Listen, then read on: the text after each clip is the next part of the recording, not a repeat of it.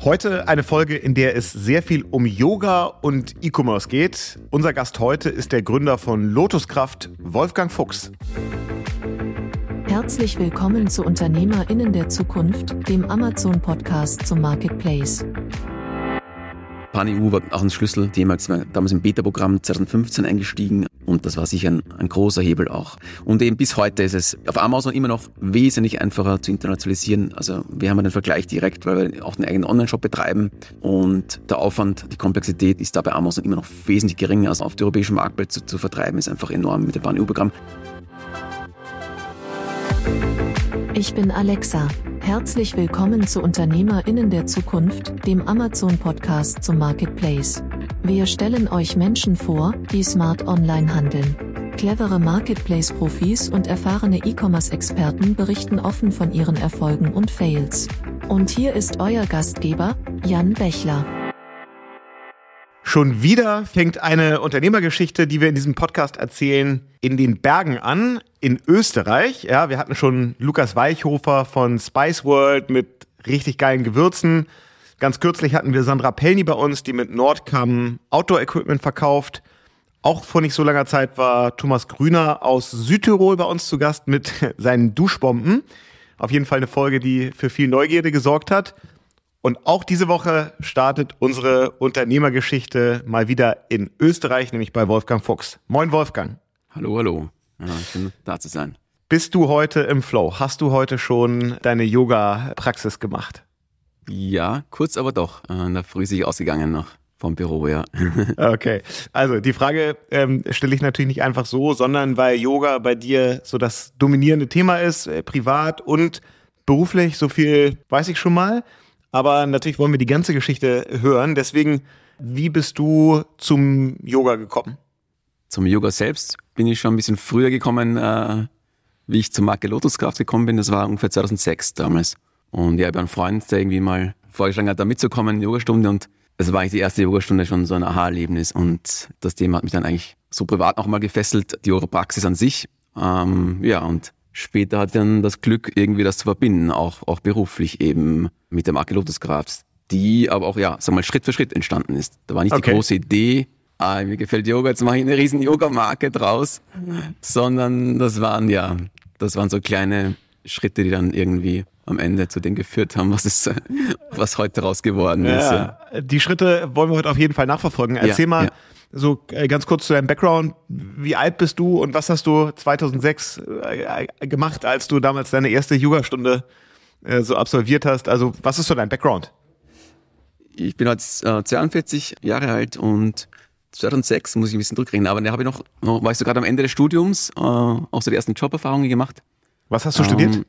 Ich habe im klassischen BWL Wirtschaft studiert, also habe da vollen äh, wirtschaftlichen Background, auch Schwerpunkt Marketing und bin dann auch eben in einen größeren Konzern in Wien eingestiegen ins, ins Marketing, auch ein Stück weit im Produktmarketing, was mir sicher nachher gut geholfen hat. War am Anfang auch ganz interessant und spannend, aber dann ging das ein bisschen auf die schiefe Bahn, sag ich mal, und bin dann wirklich tatsächlich aus dem Konzern rausgeflogen, bin gekündigt worden. Und ja, stand dann ein bisschen so da und das, was, was, ist ja. ja. Wahnsinn, weil das, also das verbindet uns total. A, das Alter, ne? Ich bin auch ja. 42 und auch äh, bei mir war es so, bevor ich irgendwie Unternehmer wurde und wir Fig 3 gegründet haben, habe ich mal für einen größeren deutschen Medienkonzern gearbeitet und äh, fand das inhaltlich ganz spannend, aber bin am Ende auch, rausgeflogen, weil es nicht gepasst hat. Also ich äh, fühle, äh, kann das mitfühlen. Ja, ja, Na, ich bin auch meinem damaligen Chef eigentlich sehr dankbar, weil er doch eine harte Entscheidung damals getroffen hat. Es war jetzt nicht so eindeutig, dass ich, ja, gab verschiedene Gründe damals, aber ich war dann ziemlich schnell die Entscheidung getroffen, ich will jetzt nicht irgendwie gleich wieder arbeiten anfangen woanders. Und ja, habe mich dann wirklich mal so umgeschaut, so klassisch Auszeit genommen und eben, äh, weil die Marke ist ein Stück weit auch in den indischen Bergen entstanden, weil ich dann auch immer, ich habe dann damals die Yogalehrerausbildung erst gemacht, ich habe gesagt, Yoga praktiziert vorher und dann auch in der Zeit in dieser Auszeit Yogalehrerausbildung gemacht. Also diese klassische Auszeit und, und da kam dann eben auch ein Stück weit die Idee für die Marke in den okay. indischen Bergen zustande sozusagen. Nicht ja. nur in österreichischen, sondern auch in den indischen Bergen. Ja, ja okay, aber äh, erzähl mal, also du bist dann dahin, so eine Yoga-Lehrerausbildung, die dauert ja, glaube ich, schon eher ein paar Wochen oder, oder so zwei Monate, die man dann da ist. Erzähl mal, wie sich daraus dann die Idee entwickelt hat, eine Marke aufzubauen und vor allen Dingen, was macht ihr heute eigentlich als Marke? Also was für hm. Produkte verkauft ihr und wie ist so die Entstehungsgeschichte? Ja, die ULE-Ausbildung war noch so damals recht klassisch, so vier Wochen in, in einem Ashram in Indien, recht intensiv. Ich hatte damals auf der Indienreise schon äh, die Idee für das Logo eigentlich, weil ja das Lotus-Symbol ist ja dort allgegenwärtig in Indien, aber auch so auf Alltagsgegenständen überall drauf. Und habe da auch ein Stück wie mitgenommen, äh, auch dann für das Logo, das wir dann später kreiert haben. Ja, waren jetzt viele Fragen auf einmal. ja, also äh, die Entstehung ist, ist insofern schon spannend, auch für mich im Rückblick, weil es, es gab nicht so diesen einen Moment, wo das Ding entstanden ist. Also das Logo habe ich tatsächlich aus Indien mitgenommen, aber ich habe vorher schon eine, eine, kleine Website gehabt, damit am Blog zuerst ein bisschen, äh, dann einen Online-Shop drum gebaut, aber da hatte ich eigentlich eher Handelsware drin und hatte dann eigentlich die Idee, auch ganz speziell um diese, die Idee für diese Sitzkisten und so Stützkisten für Körperarbeit und Meditation zu machen. Und das sollte eigentlich zuerst in diesem Shop drin sein und dann hat das gut funktioniert und dann da ich schnell den Entschluss gefasst, diesen Shop aufzulassen und ganz auf diese eigenen Produkte zu fokussieren. Das erste Produkt waren äh, unsere Sitzkisten, diese Meditationskisten, die noch bis heute für unser wichtiges Produkt ist, sozusagen ein Topseller ist auch auf Amazon. Also da mit einem Produkt dann gestartet letztendlich diese Marke. Also jetzt hast du da in Indien gesessen, so ein bisschen die, die Erleuchtung bekommen, das will ich eigentlich machen. Die Vermutung wäre jetzt, Meditationskissen hat es auch schon vorher wahrscheinlich auf Amazon gegeben. Also was hat dich so angetrieben zu sagen, da will ich was besser machen, da gibt es irgendwie ein Problem, das ich lösen kann oder einen Bedarf, den ich äh, irgendwie bedienen kann? Ja, gab es glaube ich zwei Komponenten. Das eine war eben das Thema äh, Biobaumwolle und, und Ökostandards. Wir haben versucht von Anfang an das Produkt eben diesem GOTS-Siegel, GOTS-Biozertifikat fertigen zu lassen. Und das Siegel umfasst eben alle Herstellungsschritte. Und da war für mich ganz klar, dass sowas in dem, sagen wir mal, auch in dem Massenmarkt noch nicht gab, äh, zu einem auch attraktiven Angebot und Preis. Und das zweite war ganz ehrlich auch wirklich der Vertriebskanal, Amazon an sich und im Speziellen dann äh, Amazon FBA, weil das gab es zu der Zeit nicht, muss ich auch sagen. Es gab Anbieter mit dem Produkt auf Amazon auch schon natürlich. Damals war es auch so klassisch, ja, das waren vielleicht auch schon vorhandene Shops und Marken, die halt auch auf, auf Amazon gelistet haben. Und was von Anfang an sicher Erfolgsfaktor war, einerseits FBA zu machen. Das haben lange dann auch auf Amazon viele noch nicht gemacht, weil es damals halt diese reinen FBA Pure Player noch nicht gab, die dann später erst kamen, so 2014, 2015 eigentlich erst. Also das war sicher der ein Aspekt, einfach auch der Vertriebskanal und dann in Kombination mit Amazon FBA und auch Vertriebskanal, indem wir das einfach auch, sagen wir mal, sehr nativ gesehen haben, Amazon, wir haben auch nicht einfach unsere Daten da reingespielt, sondern von Anfang an uns auch, oder ich mir Gedanken gemacht, okay, auf Amazon, was brauche ich da für Bilder, was brauche ich für Texte, Beschreibungen, und einfach nicht das reinzuspielen, was vielleicht das Gleiche, was im Shop drin ist und diesen Marktplatz einfach speziell zu bearbeiten und, und das als eigenen Vertriebskanal wirklich aktiv zu betreuen und auch zu schauen, was braucht Spezielles auf dem Marktplatz, was, ja, was, wie, wie erreiche ich da am besten die Kunden und das war sicher, ja, neben dem Thema Amazon FBA von Anfang an dieser, dieser Start eigentlich in das Ganze. Dann, also vielleicht äh, teilst du immer so ein paar, paar Learnings und Erkenntnisse, was braucht es denn auf Amazon, um so erfolgreich zu sein? Also genau diese Fragen, die du dir so gestellt hast. Was ist so anders an dem Kanal im Vergleich zu deinem eigenen Online-Shop und was sind da so die Erfolgsfaktoren? Was vielleicht schon ein Grundprinzip war, von Anfang an eben auch zu sagen, ähm, wir sagen auch immer, Shop oder Amazon, egal wo der Kunde kauft, wir wollen halt auf dem Kanal, wo der Kunde ankommt, ihn deswegen Markentouchpoint bieten, dass man halt schaut, die Bilder, was braucht es auf Amazon für spezielle Bilder, vielleicht wie viele sind das und eben genau, wie ich gesagt habe, Texte und dann ja, geht's tief in die Listung natürlich rein. Also sicher die Basis, eine gute Amazon-Listung auch heute noch, denke ich mal, ja, das Thema ist dann gewachsen über die Jahre, die ganzen Möglichkeiten, die es im Amazon Marketing gab, die gab es ja damals noch gar nicht. Also ich glaube, BBC kam, glaube ich, 2013 dann. meine, da war ein Ding von Anfang an, immer die neuen Sachen auszuprobieren, mitzumachen bei Amazon, wenn es neue Programme gibt. Die zwar sehr dynamisch, diese ersten Jahre natürlich, und da war es wichtig, immer auch neue Sachen zu schauen. Aber das ist auch heute noch so. Ich denke, gibt auch bei Amazon heutzutage noch immer neue Funktionen, neue Werbeslots, neue, neuen, also da immer offen zu sein. Und das ist halt wichtig, halt diesen Kanal auch wirklich zu verstehen und, und nicht nur als, als weiteren vielleicht Vertriebskanal zu sehen, sondern als wirklich als, als diese Plattform und die Plattform in- und aus zu verstehen und die Entwicklungen immer mitzukriegen und halt da immer aktiv dran zu sein. Ja. Wie seid ihr denn heute aufgestellt? Das ist ja durchaus ein bisschen komplexer, was du jetzt so beschreibst, an, an auch so Herausforderungen, die es da gibt. Jetzt hat es angefangen, du bist aus Indien zurückgekommen mit der Idee für ein Produkt. Heute seid ihr auf jeden Fall als, als Firma gewachsen, habt viel Komplexität zu handeln. Wie groß seid ihr als Firma? Wie hm. viele Leute hast du in deinem Team? Wie viele Produkte verkauft ihr mittlerweile? Ähm, ja, wir sind jetzt äh, 14 Leute im Team. Ja, inzwischen ziemlich verstreut. Ich sitze hier noch in unserem Büro in Wien, aber wir sind äh, letzten zwei Jahre ziemlich hybrid oder remote geworden. Äh, zum Teil gezwungenermaßen auch, weil sich das Team so entwickelt hat. Teilweise viele Stellen, die jetzt auch einfach äh, komplett remote besetzt worden sind. Ja, vom Produktsortiment ist es über die Jahre eben organisch gewachsen. Mit einem Produkt angefangen und dann auch da eigentlich Schritt für Schritt immer geschaut, was wäre das nächst am meisten sinnvollste Produkt, um unsere Ressourcen reinzustecken. Und Wir sind noch sehr eng in der Yoga-Nische drin. Also wir haben dann ja klassischen Yogamatte und was man braucht, einen Yoga-Block, Yoga-Gurt. Jetzt auch neue Bekleidung, ist ein Thema, das wir seit ein, zwei Jahren verstärkt pushen, was auch in Zukunft noch ausbauen werden. Und erzähl mal, also du hast ja gesagt, für euch ist sehr wichtig, Gott zertifiziert zu sein. Wie findet denn dann so Produktentwicklung statt? Also vor allem, wenn man noch gar kein Produkt hat, ne? Und das erste Mal so diesen ganzen Prozess durchmacht, dafür die richtigen Partner und Lieferanten zu finden. Wie bist du das angegangen damals? Das ist ja auch nicht ganz einfach, wenn man da sehr, sehr hohe Qualitäts- und Nachhaltigkeitsansprüche hat. Ja, sicher. Also teilweise muss man einen Hersteller vielleicht auch dazu bekommen, dieses Zertifikat vielleicht zu machen oder da alle Schritte zu erfüllen.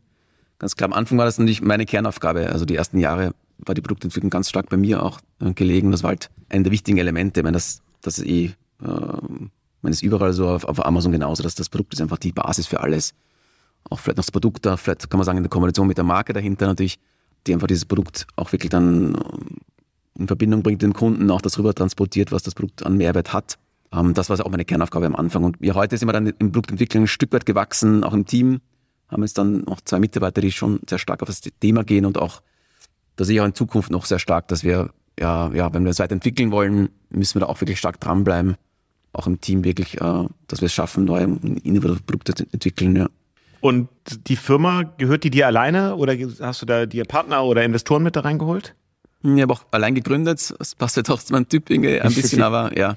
Und bin auch bis heute eigentlich jetzt alleiniger Eigentümer äh, der Firma, ja, genau.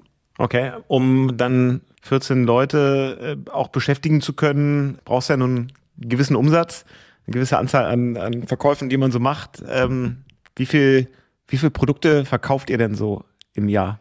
Also die Anzahl der Produkte, glaube ich, wüsste ich jetzt gar nicht äh, äh, auswendig, aber es ist auf jeden Fall sechsstellige Summe und auch ja vom Umsatz sind, glaube ich, zum zweiten Jahr jetzt dann so über die 10 Millionen Grenze auch drüber gekommen. Also ja, da haben wir wirklich eine schöne Entwicklung die letzten Jahre mitgemacht. Also besonders auch seit 2015, 2016 hat sich das äh, entwickelt, wo auch bei uns das ja konstant gewachsen ist über die Jahre der Umsatz eigentlich. Ja.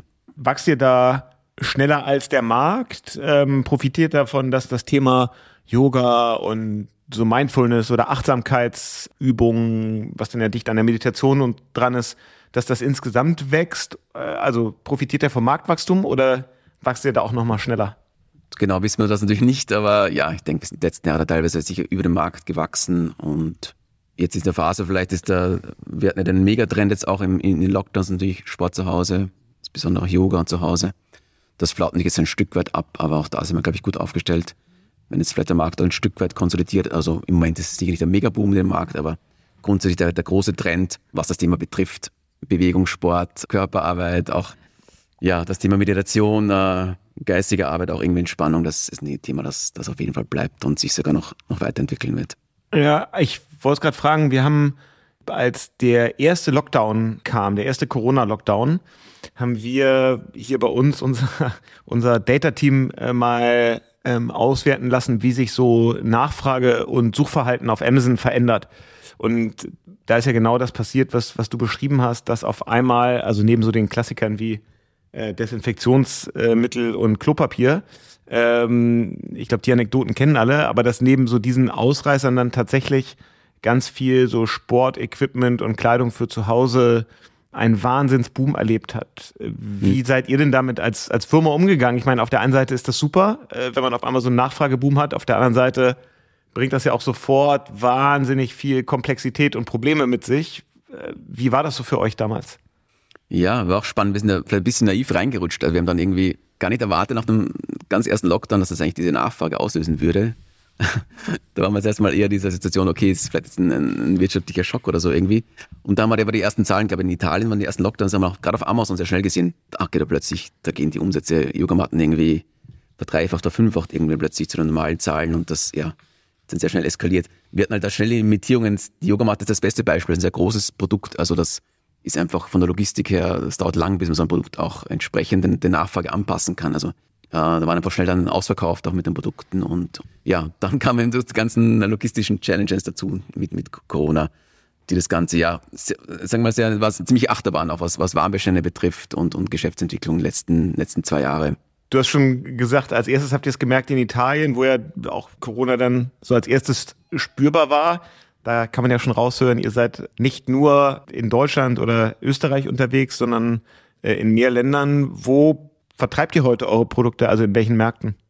Ähm, ja, ich habe eben sehr früh angefangen, gerade über Amazon äh, das Angebot zu nutzen, auch über die europäischen Marktplätze zu verkaufen. Und das sind auch bei Amazon heute, glaube ich, äh, gut 30 Prozent der Umsätze nicht am, am deutschen Marktplatz. Trotzdem ist der Dachmarkt für die Marke schon die Basis. Das sind auch am bekanntesten und da haben wir auch jetzt gerade abseits von Amazon mit Abstand die meisten Umsätze. Also auf Amazon sind wir dann noch stärker international aufgestellt, also die klassisch die europäischen Marktplätze, sage ich mal. Äh, wir haben auch einige Listungen in den USA noch, wobei wir da gerade eher, ehrlich gesagt, drin dabei sind, das ein Stück zurückzufahren. Also fokussieren sehr stark auf den europäischen Markt und da ja eher mal Basis und einfach die Amazon-Marktplätze, ganz klar, ja. Woran liegt das, dass ihr euch aus den USA zurückzieht? Das ist ja eigentlich ist das ja auch so ein Markt, der so wahnsinnig gesundheits- und sportbewusst ist, wo man ja sagen würde, da ist eigentlich ein Riesenpotenzial. Ja, wir haben auch mit zweiter Produkten, hat gut gestartet, aber es war da ehrlich gesagt in Corona hatten wir auch logistisch sind die, die Herausforderungen in Amerika noch einmal größer. Man muss halt die Ware da separat, komplett separate Warenströme etablieren und wir hatten da gerade auch von den Logistikpartnern einfach zwei Partner, die sind im Grunde in Corona wirklich eingeknickt.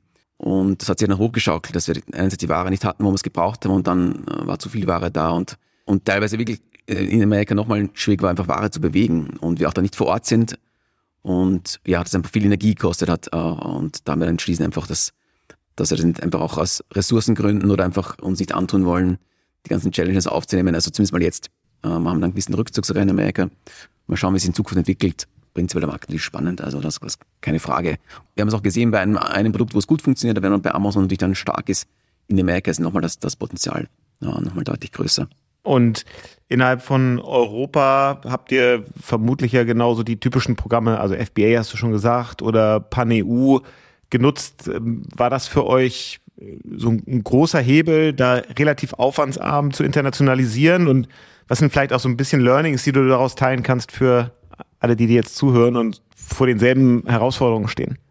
Ja, also auf jeden Fall. Also PanEU war ganz, ganz auch ein Schlüsselthema, glaube ich. Sind wir damals im Beta-Programm 2015 eingestiegen. Ähm, und ja, das war sicher ein, ein, großer Hebel auch. Und eben bis heute ist es äh, auf Amazon immer noch wesentlich einfacher zu internationalisieren. Also wir haben einen Vergleich direkt, weil wir auch einen eigenen Online-Shop betreiben und der Aufwand, die Komplexität ist da bei Amazon immer noch wesentlich geringer. Also die Chance bei Amazon einfach auch jetzt, sei es nur in Europa, äh, auf die europäischen Marktplätze zu, zu, vertreiben, ist einfach enorm mit dem, also speziell mit dem Bahn-EU-Programm. Learnings daraus, ja, nachdem wir sehr früh dabei waren, war halt das Steuerthema damals noch ein bisschen ungelöst, sag ich mal. Mhm. Das beschäftigt uns teilweise bis heute noch, die Nachwehen davon. Also das ist halt ein bisschen das Risiko, wenn man sehr früh auch so Dinge startet, gemeinsam mit Amazon, muss man auch schauen, dass dahinter halt, äh, ja, so Themen wie Umsatzsteuer ist sehr, sehr komplex in dem Bereich. Gibt es auch inzwischen sehr gute Lösungen, inzwischen ist das Thema gut abgedeckt, gibt es gute Software, gibt es gute Lösungen, gibt es gute Partner, die das abwickeln. Also wenn man jetzt startet, dann ist es auch prinzipiell kein Hindernis mehr. Damals war das noch sehr abenteuerlich und in der Pionierphase damals, also da hat einfach Amazon auch Dinge gemacht, mit denen auch dann die Staaten und die Finanzämter überfordert waren. Also das sind einfach Dinge und ja, wir hatten auch sehr schnell ein, ein sozusagen ein Umsatzsteuerkonstrukt, das eher vielleicht für Großkonzerne üblich ist. Äh, und ja, da sind dann kleine Firmen und Einzelunternehmen, die das auch machen und da ist einfach dann das ganze System überfordert und, und da kommt es dann schon zu ein oder anderen Schwierigkeiten, sagen wir so. Und über euren eigenen Webshop verkauft ihr auch international oder ist das dann schon wirklich auf den, auf den Heimatmarkt beschränkt?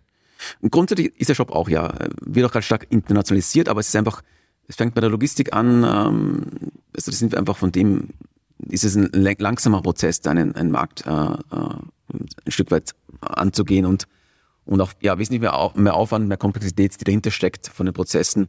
Also es, es dauert wesentlich länger und langsamer, bis wir da äh, gewisse Märkte äh, angehen und deswegen auch da ganz stark der Fokus auf die Dachregion bei uns. Ja, wie wichtig ist denn der eigene Shop für euch? Ja, bei uns sind wir so ungefähr 50-50 von unseren äh, Amazon und Nicht-Amazon-Umsätzen, ja. Also ganz okay. klar, hat sich in den letzten Jahren sehr stark entwickelt, unser Online-Shop. Also wir sind auf der Shopify-Plattform und gerade seitdem wir auf Shopify sind, das sehr positiv entwickelt und hatte da für uns in die Augen sehr wichtigen Stellenwert. Das spricht ja aber auch dafür, dass ihr eben auch eine starke Marke habt, weil äh, irgendwie Online-Shops für Yoga-Produkte gibt es dann ja doch ein paar mehr. Und irgendwas müsst ihr da ja dann besonders gut machen, dass ihr auch abseits von Amazon erfolgreich seid, sodass das am Ende 50 Prozent des Geschäfts ausmacht. Ist das dann, dass ihr eher in so klassischen Online-Marketing-Themen wie SEO gut seid? Oder ist es so, dass Lotuskraft mittlerweile eigentlich einfach auch eine, eine richtig gute Brand ist, die deshalb Kunden in den eigenen Online-Shop beziehen kann? Ja, es sind nicht beides. Also im Online-Shop sind nochmal ein Stückchen mehr Bastelsteine, die zusammenkommen müssen, dass es funktioniert. Basis ist wieder Produkt und Marketing, aber dann natürlich sehr stark die ganzen Online-Marketing-Bastelsteine. Das heißt, dass man viel organischen Traffic auf die Seite auch bekommt, aber auch dann klassisch die ganzen, die Social Ads, Paid-Kanäle einfach, die man nicht gut bespielen muss. Und auch dafür, das ist auch nicht mehr so einfach wie früher, braucht man auch viel Content einfach, aber das ist dann auch wieder, da schließt sich ein bisschen der Kreis auch mit dem Branding, mit der Marke weil man inzwischen auch für die, sei es auch für eine Facebook-Ad einfach sehr guten Content braucht, sehr viel Content braucht und das äh, einfach auch laufend äh, liefern muss und das auch in sich wieder stimmig sein muss mit der Marke und mit den Produkten. Ist das Thema Nachhaltigkeit dann auch in dem Bereich so der besonders starke Differenziator, der einfach dafür sorgt, dass Leute zu euch kommen? Oder ist es so, dass es da einfach mittlerweile auch viele gibt in dem Markt, die sehr stark auf diesen Trend setzen? Ja, ich sehe das gar nicht mehr so als extremes äh, Alleinstellungsmerkmal auch ein bisschen, für mich ist es zumindest so, dass es auch irgendwie äh, logisch ist und Voraussetzung ist für ein Produkt jetzt im, im Yoga-Bereich und ist ein wichtiges Element, aber sicher nicht, äh, also ganz klar gibt es ja andere auch, die viel mit Nachhaltigkeit machen und ja, ist, wie gesagt, wie ich vorher erwähnt habe, auch ein, Kernelement, wie ich die Marke gegründet habe, es ist in der DNA drin, aber im Marketing ist es gar nicht mehr das, das und alles, was jetzt, wo es an der Kommunikation geht. Am Ende muss auch das Produkt einfach passen und ja, mhm. das Produkt einen Mehrwert bieten und das drumherum stimmig sein, einfach die Markenwelt, die man dann auch dazu dem Kunden bietet.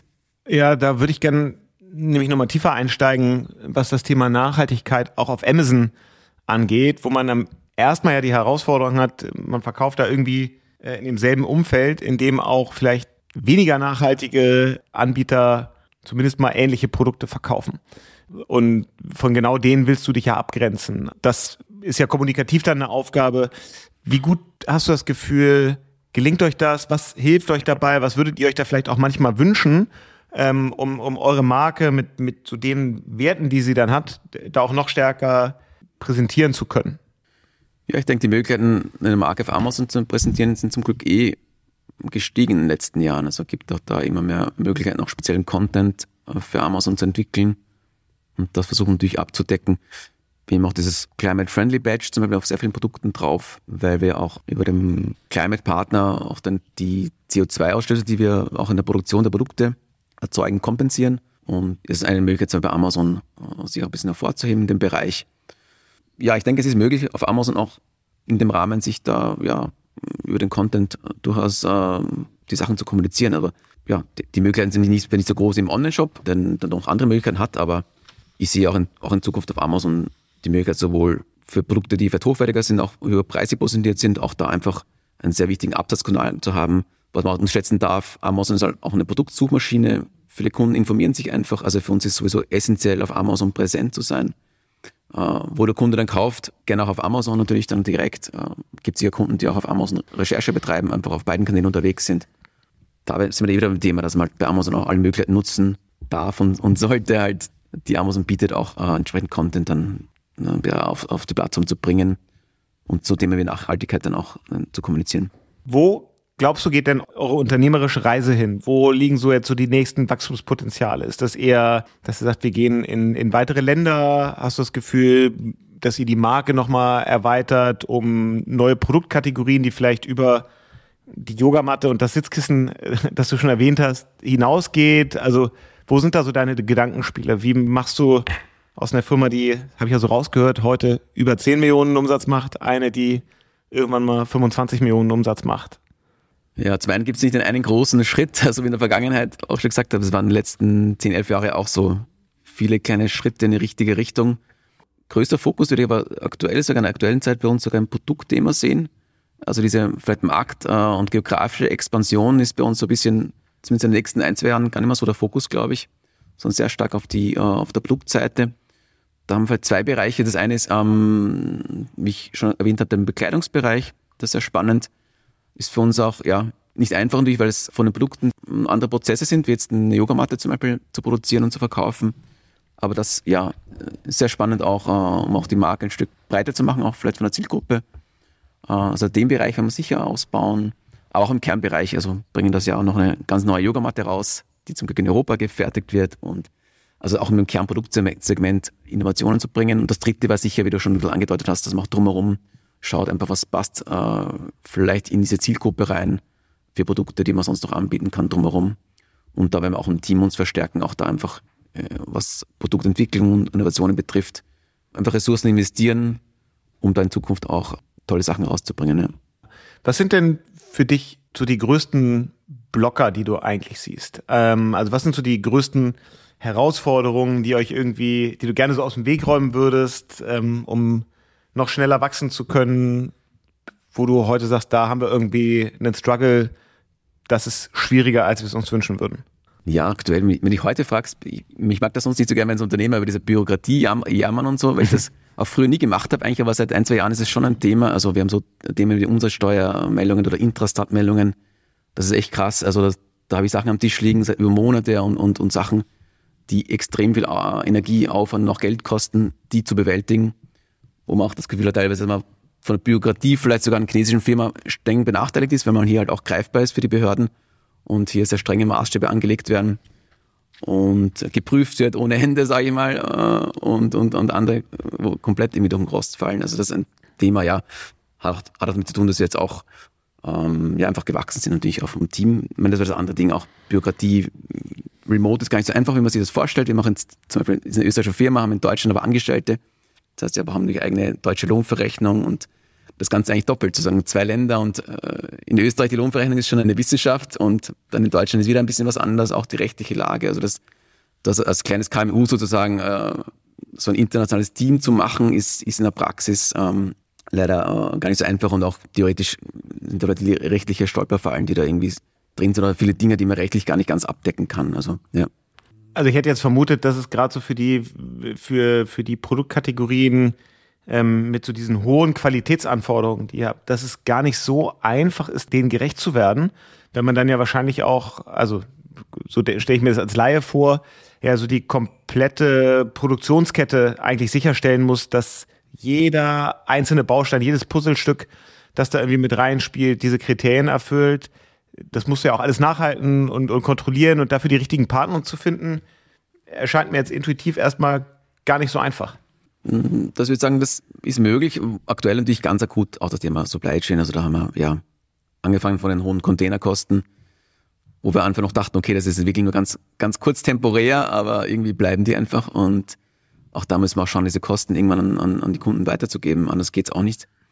Und auch die ganzen Verzögerungen, das ist ja Planbarkeit. Also das ist halt auch ja in der ganz äh, kurzfristigen Zeit einfach, dass Ressourcen ausfallen an allen Ecken und Enden und man da sehr flexibel sein muss. Ähm, aber ja, da sind wir auch gleich mental gut aufgestellt, einfach ja, versuchen da sehr agil zu denken, zu arbeiten. Auch die Zukunft ist für uns immer ungewiss schon gewesen und versuchen halt auch immer jede Woche, jedes Quartal irgendwie das Beste dann zu machen mit, mit der aktuellen Lage einfach.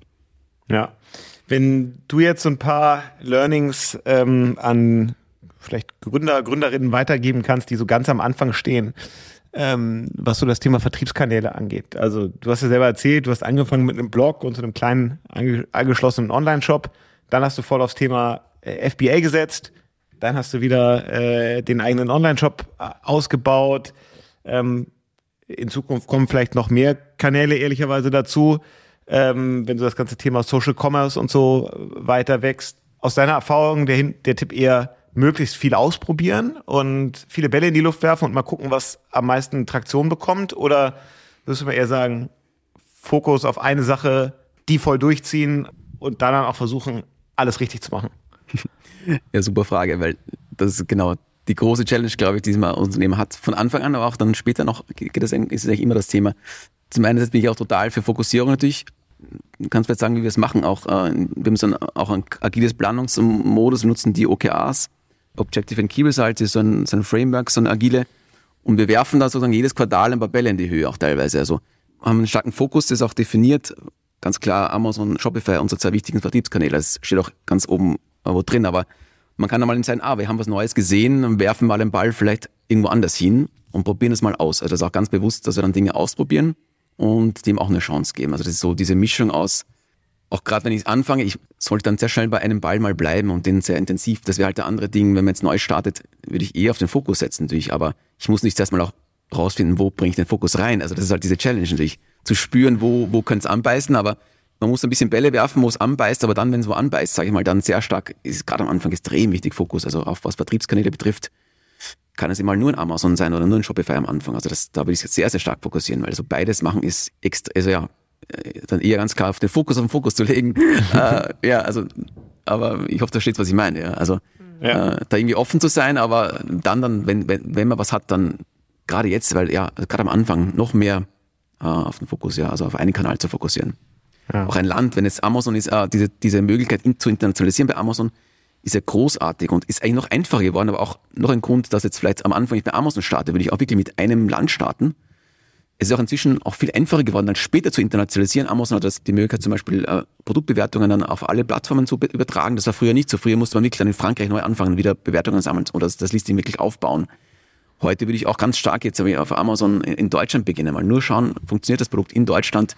verstehe ich alles, verstehe ich die Plattform äh, und der geht da hinten auch das Backend ab, die Steuer ab, die Umsatzsteuer ab und dann, wenn das alles steht und gut läuft, dann ist es auch eben sehr einfach, auch, auch gerade auf Amazon zum Beispiel auf, auf die anderen europäischen Marktplätze zu gehen. Ja.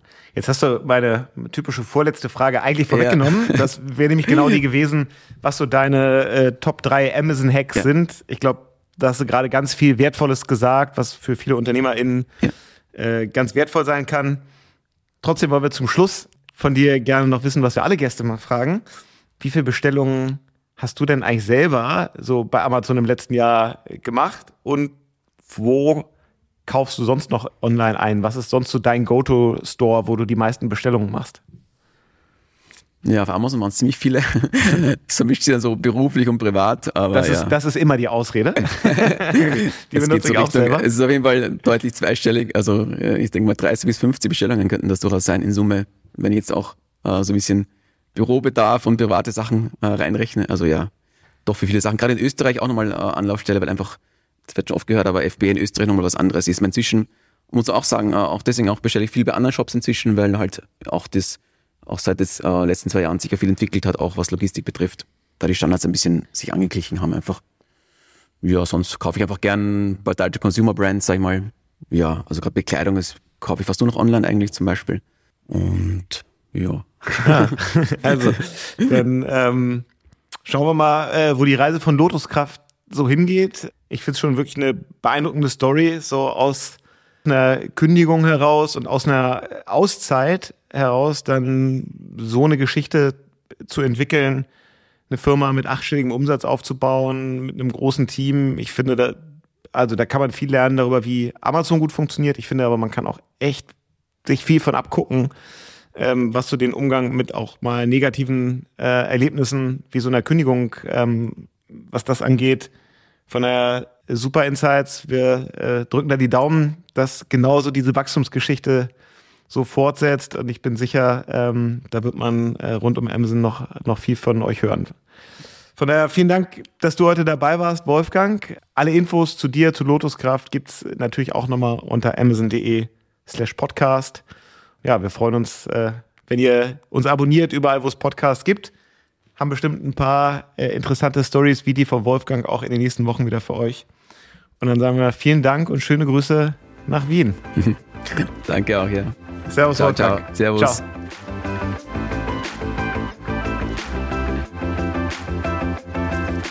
Das war UnternehmerInnen der Zukunft, der Amazon-Podcast zum Marketplace. Weitere Informationen zum Podcast und unseren Gästen findet ihr auf www.amazon.de/podcast. Bis zum nächsten Mal.